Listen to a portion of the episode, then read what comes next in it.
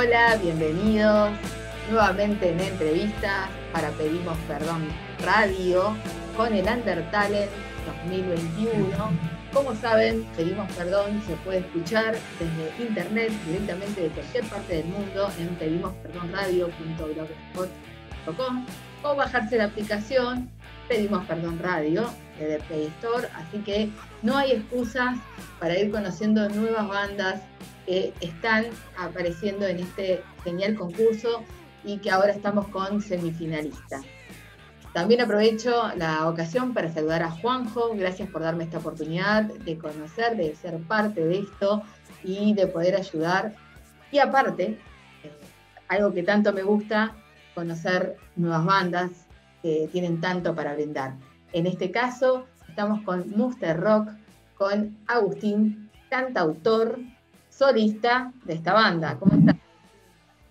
¿Qué tal? Bien, todo bien. ¿Y cómo, cómo te estás viendo ahí en este proceso de en, Pedimos Perdón en el Undertalent? No, la verdad, bueno, eh, yo el, en el concurso este justo lo, lo, descubrí el día que cerraba, casi. Ah. Así que por, por el programa de Rango VIP eh, y ahí conseguí contacto, me eh, lo, vi a Juanjo, le escribí, che, ¿puedo entrar? ¿Puedo entrar? Muy pesado. Y Juanjo, bueno, a lo mejor sí, me dijo sí, que me había, que lo consultó.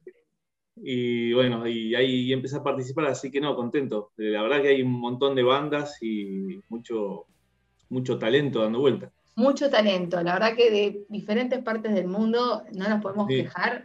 Se adoptaron muchísimas bandas y aparte como quiero aclarar, más allá de las bandas semifinalistas, todas las bandas siguen sonando, todas las bandas, eh, digamos, tienen su lugar, porque como aclaramos desde el comienzo, esto es más allá de un concurso, lo importante es que los músicos se conozcan, que se conozca lo que hacen, eh, un poco de su historia y también eh, entre músicos sepan qué hace otro, porque a veces salen cosas increíbles, de repente un músico hace un cover de otro, que se conocen a través de un concurso, y la verdad que es muy lindo esa, esa buena energía que se genera. Y, y decime, contame un poco de vos, Agustín, contame de dónde sos, eh, desde cuándo empezaste con todo esto. Eh, bueno, yo, eh, yo, estoy viviendo en Neuquén, en Neuquén Capital, soy de Bahía Blanca, pero ya hace, yo hace un tiempo largo, ya hace 15 años me fui de Bahía, me fui al sur, estuve en una ciudad llamada Sarmiento, cerca de Comodoro Rivadavia, y después vine para Neuquén. De ahí, de Sarmiento, salió el nombre, bueno, de Muster. Muster es, un, es el lago donde está Sarmiento, digamos, un lago muy lindo. Mira. Y siempre me, quedó ese nombre. ¿eh? Me falta conocer ahí, no, no conozco. Conozco muchos lugares.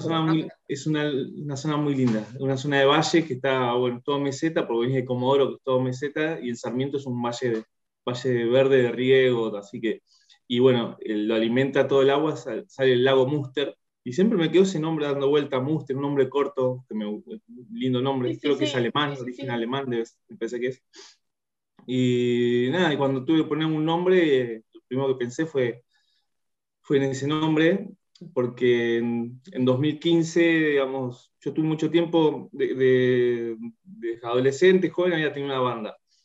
Después cuando por trabajo me fui al sur, como que dejé el lado de la música, ya pensé que había quedado en un rincón en el pasado, solamente tocaba la guitarra en mi casa.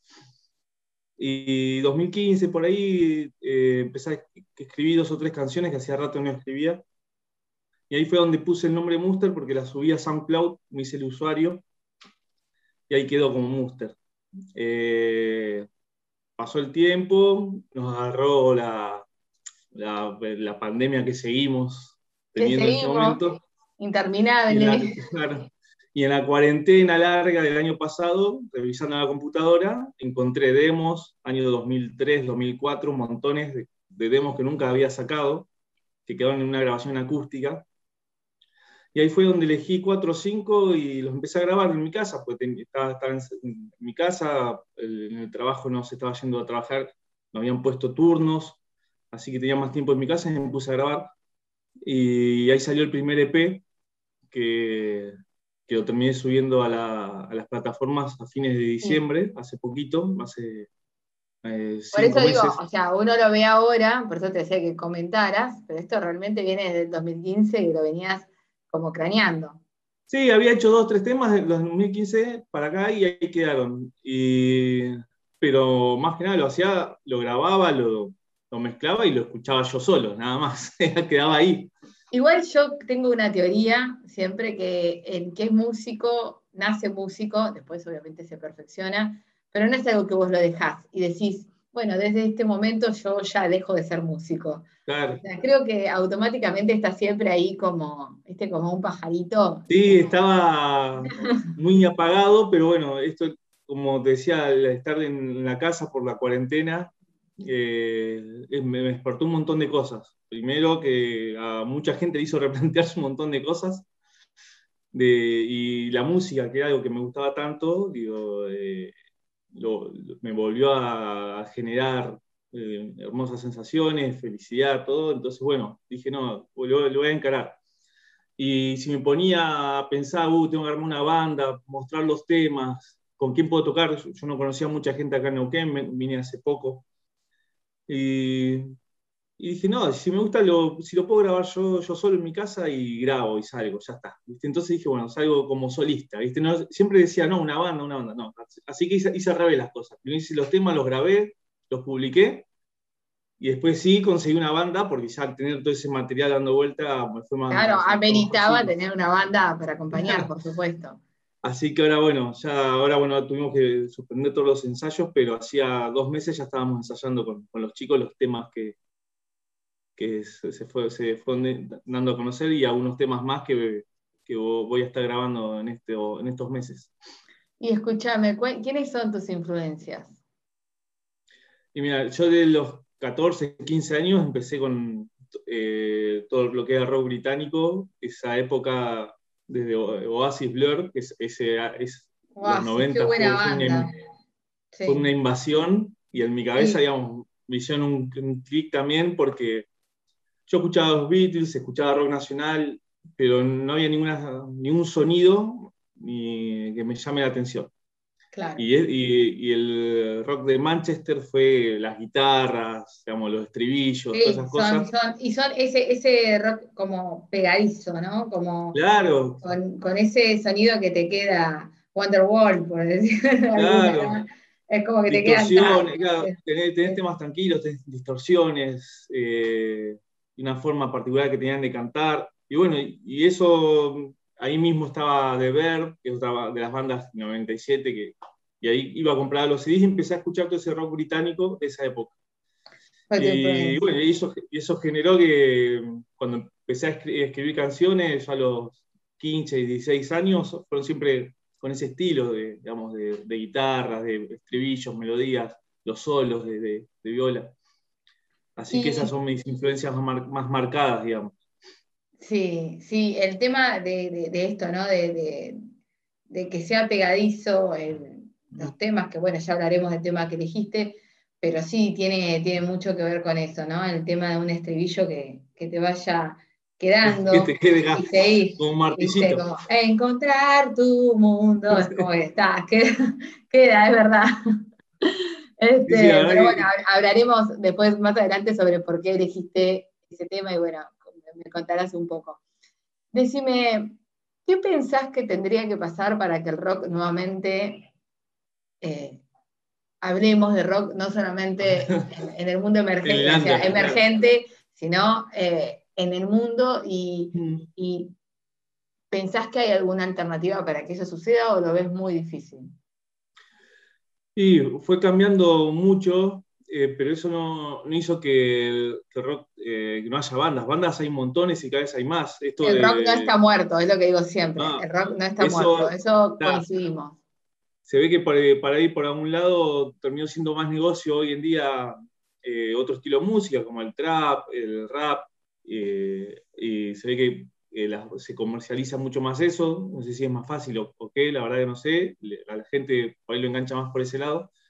Pero ahí, ahí en el, en el under, yo cuando largué mis canciones y todo, uno me, hice el Instagram y ahí empezás, bueno, los conocí a ustedes, empezás, te empiezan a hacer todos contactos y hay un montón de material y que suenan ya profesional, como profesionales. Hoy en sí, día. por supuesto que sí. Es tan fácil, es muy accesible. Antes era muy difícil. Yo me acuerdo en el 2000 ir a un estudio de grabación era plata, en ese momento era complicado, pero no podías, no tenías facilidades de hoy que te compras una placa de sonido, alguien, alguien siempre sabe grabar.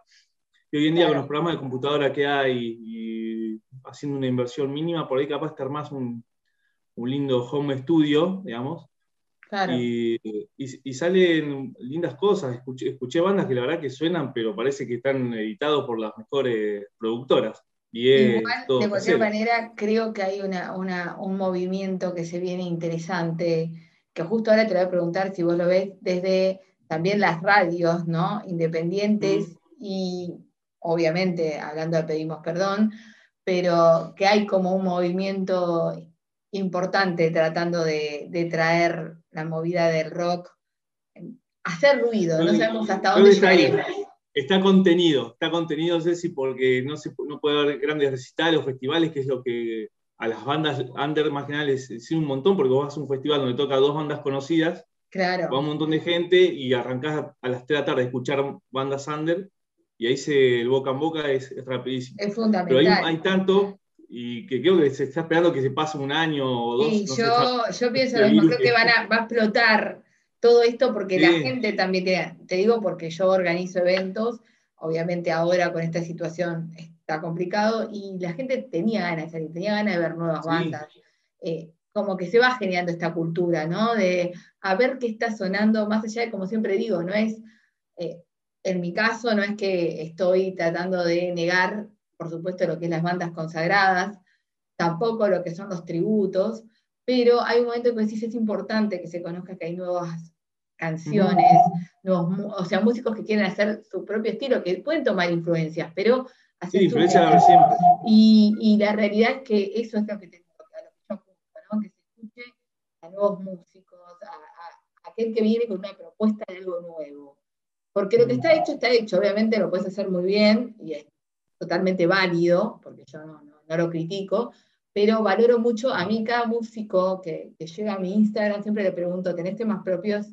Porque para mí es como fundamental el hecho de que quiero escuchar algo nuevo, o sea, si haces muy bien un, cover, te voy a decir, está muy bien, y de hecho hasta te lo puedo compartir, si me gustó muchísimo cómo lo hicieron, pero no es el fin que yo veo en un, eh, artista, o sea, el fin que yo veo es qué me transmite ese artista con sus letras.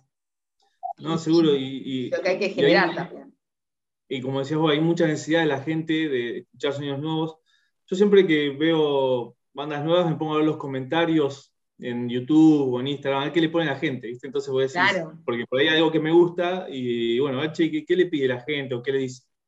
Y por ahí, bueno, hay, hay una, un grupo, por ahí lo escuchaste, seguramente escuchaste nombrar, que, que ya está, está consagrado, comercialmente se dio a conocer mucho estos últimos dos años, que es Conociendo Rusia. Ah, sí. Y el flaco, la verdad que es muy bueno.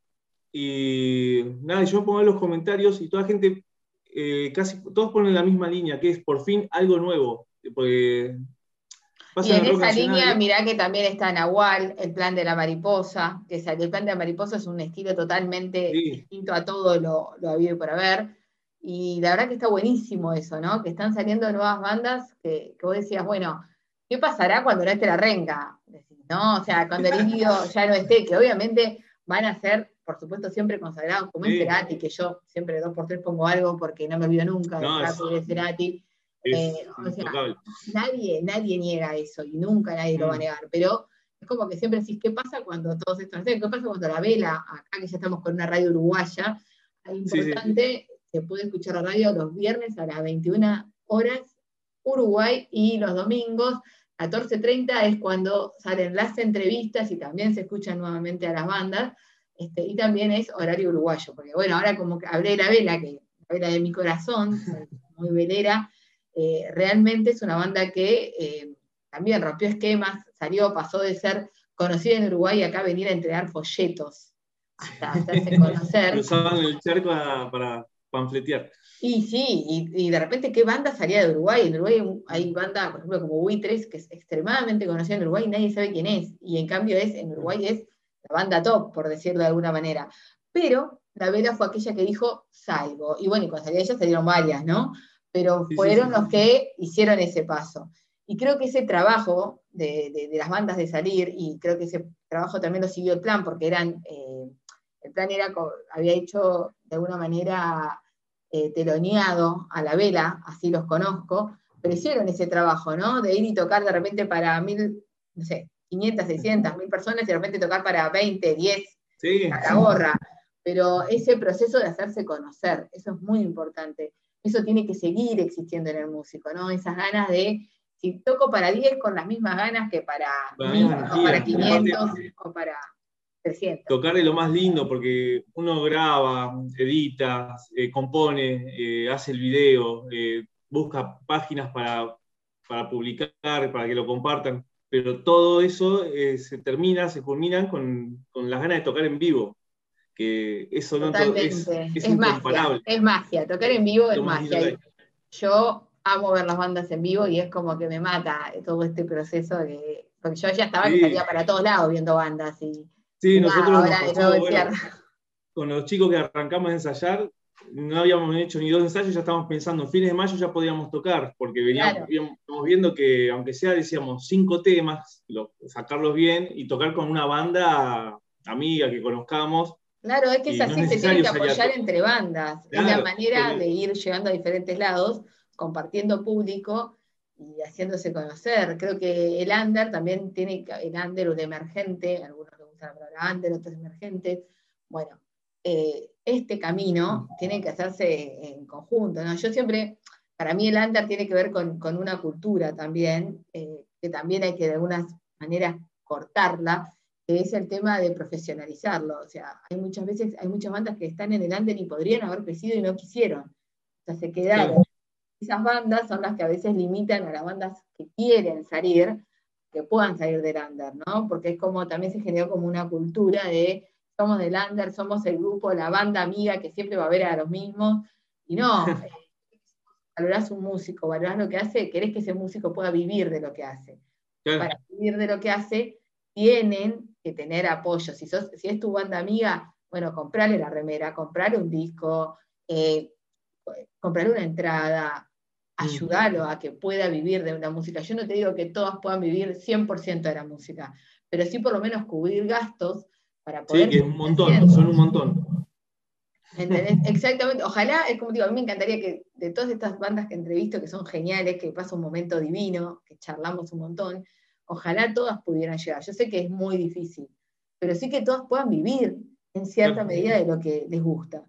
Y es, sí, como los gastos, digamos, son enormes, porque uno si quiere que suele sonar bien y prolijo, bueno, uno lo graba de forma casera todo, pero después lo, lo mandás a una postproducción, que eso obviamente hay que pagarlo y todo porque es laburo de alguien que se dedica a eso.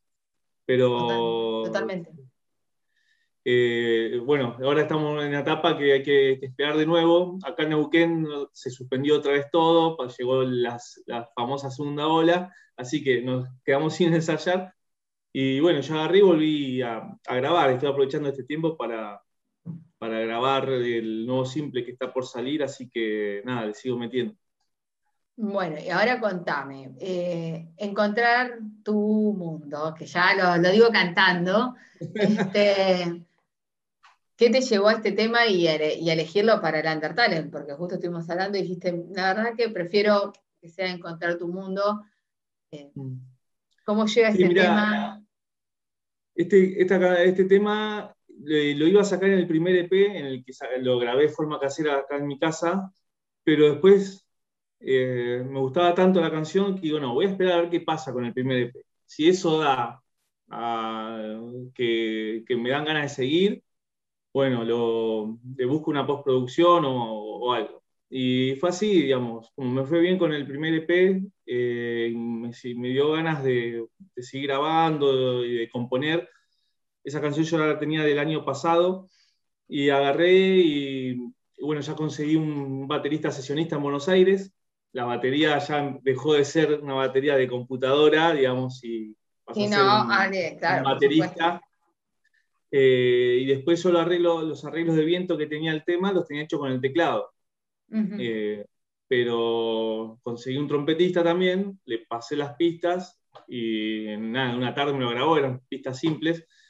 Y bueno, y esa, toda esa mezcla maraña la tenía acá en mi casa y también después conseguí un dato de un productor en Buenos Aires, estuvimos charlando, le conté cuál era mi idea, le mandé el tema y la mezcla que me hizo era algo que me voló la cabeza. Porque ah, está buenísimo, está buenísimo. Muy buena, muy las buena. Guitarras, las, guitarras, bueno, la voz, los coros, todo eso, eh, lo bajo, está todo grabado acá en mi casa con la computadora que yo tengo. Ni siquiera tenía placa de sonido en ese momento. Una placa de sonido me la compré recién ahora para grabar. Pero en, el estudio le sacaron un sonido que quedó espectacular. Eh, y los arreglos de viento le da un, le da, otro brillo al tema. Y entonces, bueno, eh, terminó superando mi expectativa de decir, che, con este tema yo ya tenía pensado eh, regrabarlo mejor, masterizarlo, pero la verdad que me superó completamente. Y lo veo también, no solo bueno, en el Undertalent, sino que yo en Spotify ya tiene casi 5.000 reproducciones, el video de YouTube tiene más de 11.000 visitas, la gente me escribe de cualquier lado y yo digo, Sí, tiene, igual, tiene que ver también con un poco todo lo que nos pasa, ¿no? Yo creo que eso fue lo que yo te comenté cuando me pasaste eh, el video para que, para que lo escuchara. Eh, tiene un poco todo lo que nos pasa, ¿no? Esto de encontrarnos a nosotros en una época tan difícil, eh, supongo que también tuvo que haberte inspirado un poco eso, sí, ¿no? Sí, habla de eso, habla de que la letra es, digamos, por ahí muy personal, ¿no? Pero habla de, de que estaba eh, en un mundo ya como que todo, en, un, eh, todo acomodado, ¿no? Claro. Eh, y de, repente con la música, con la guitarra, encontrás otro mundo, y dice, encontrar tu mundo, dice, como dice el, estribillo. Totalmente. Y, creo que para los que no tocamos, porque yo no puedo cantar ni la rorró, este, pero también tiene que ver con eso, ¿no? Yo siempre digo, la letra está por un lado lo que hizo el artista, lo que transmitió el artista, lo que pensó el artista, y después la música, las canciones se hacen propias de la gente que la escucha y la gente lo interpreta para su vida. O sea, cómo lo toma, porque eso también es una realidad, ¿no? A veces vos te con el artista y te dicen, mira, no, yo la hice pensando en esto, y vos decís, ay, pero para mí significa otra cosa. Sí, otra interpretación. En otra interpretación, o sea, a mí, para mí claramente eh, es como encontrar mi mundo, es en todo este contexto, cómo encuentro lo que yo hago y encuentro mi mundo, en, este nuevo, en esta nueva realidad, ¿no? Y de alguna manera sentirme feliz igual. Este, aparte con los paisajes y todo, está muy bueno el video, el que no lo vio en YouTube, vaya a ver lo que está. El video, este, las imágenes son estupendas. Y te hago una pregunta, ¿cómo ves la mujer y el rock en este, en este momento de, de, de, la vida y también, si querés relacionarlo con otros momentos de, la historia del rock? Eh, ¿Cómo ves eso? ¿Ves que ha evolucionado? ¿Ves que todavía hay diferencias o le cuesta más? ¿Cómo, cómo ves este, este No, lo, veo, lo veo bien, ahí hay, hay, de todo, ¿no? Tenés las, las, bandas que son solamente exclusivos de chicas. Por ejemplo, yo escucho mucho una, una, banda que se llama Piva, Band, Piva Banda. Son de Buenos Aires. Y la verdad que hacen un rock punk muy bueno. Me gusta el sonido claro, sí, sí, sí, sí. Y después está como lo que pasó con Eruca, digamos, yo Eruca Sativa. Eruca fue, es, como, es como un pilar, es como que sale así, la sacás y, y todo. La primera, sí, la primera vez que escuché Eruca me voló la cabeza y dije. Cerati, Cerati fue uno de los padrinos de Eruca Sativa, uno de los padrinos, como visionario, claramente que siempre fue.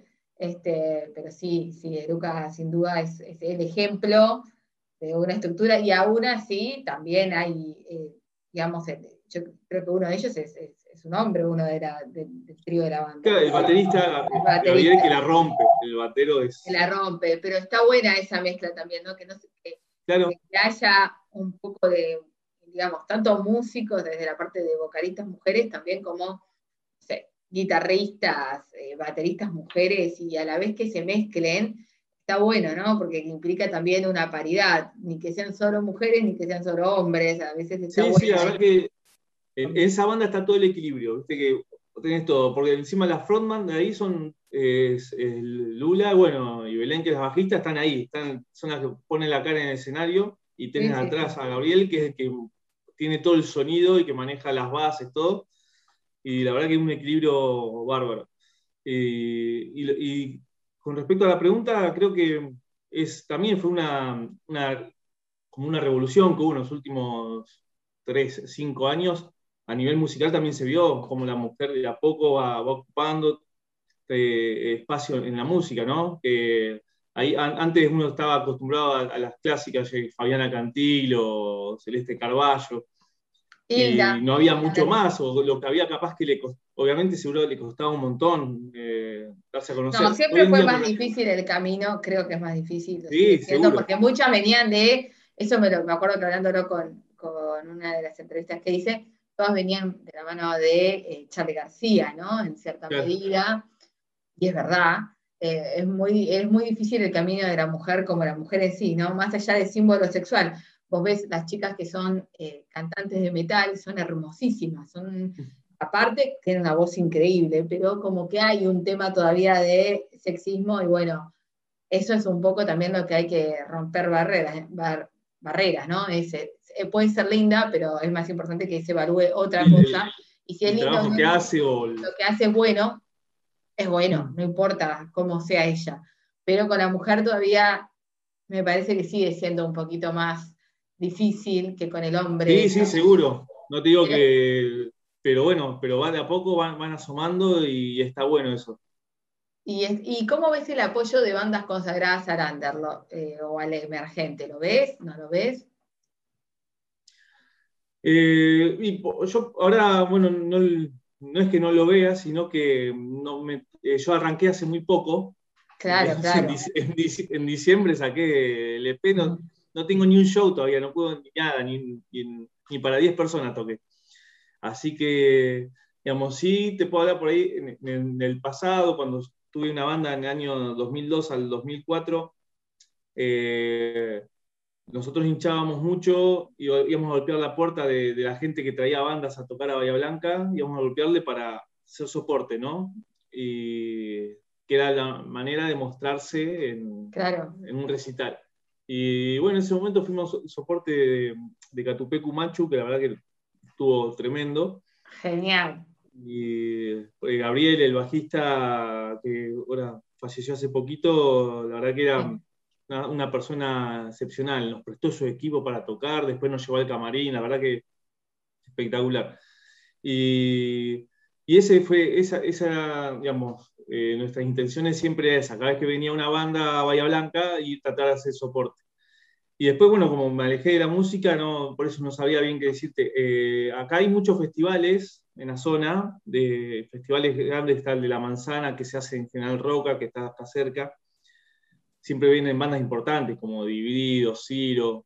Y acá en Neuquén se empezó a hacer hace cinco años la fiesta de Confluencia, que eh, en febrero, antes que empiece la pandemia, tocaron Ciro y tocó Los Ratones Paranoicos, uno de los pocos shows que dio Los Ratones en la vuelta.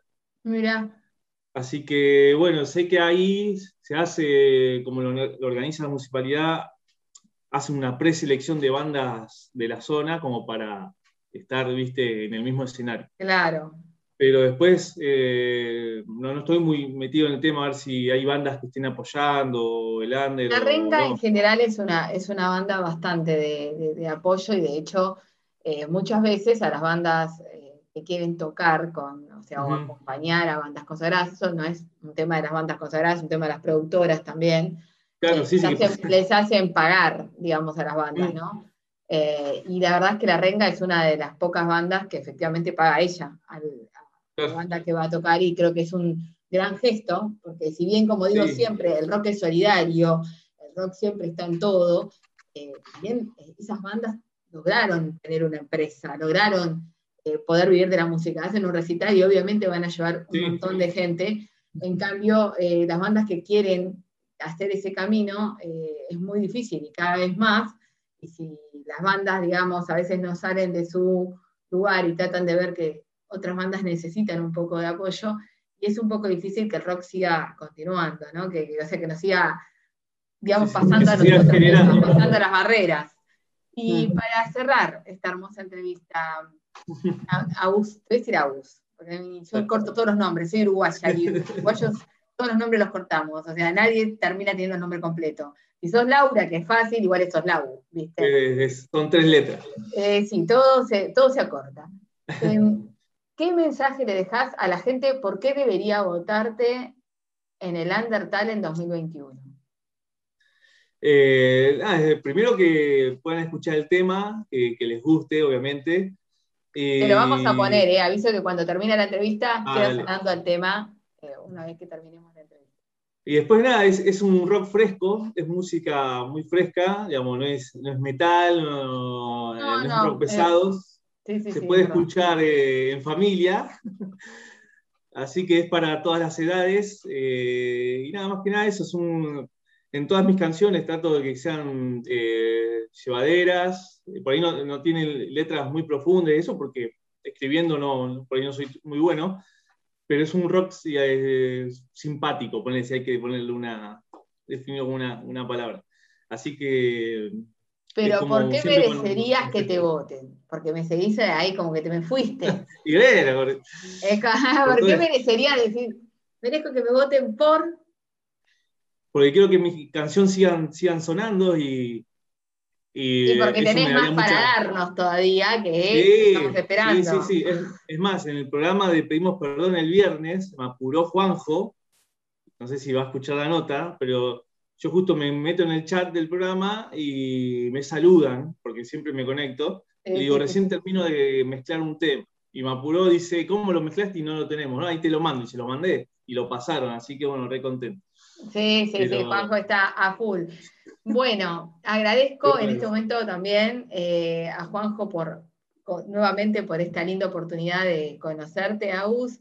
Gracias, Aus, por esta hermosa entrevista. Espero que la hayas pasado tan bien como la pasé yo. Como te dije, esta charla de amena, que es la idea que, porque siempre me gusta saber qué piensan los músicos, cómo, cómo viven todo esto del emergente y también de, todo este movimiento que hay, también independiente de los medios. Así que bueno, te agradezco mucho la participación y ah, también aprovecho para reiterar que se escucha Pedimos Perdón Radio, ya sea por aplicación o por internet en pedimosperdonradio.blogspot.com. Los viernes a las 21 y los domingos estarán pasando las entrevistas de las bandas y aparte volverán a sonar todas las bandas. Agus, gracias.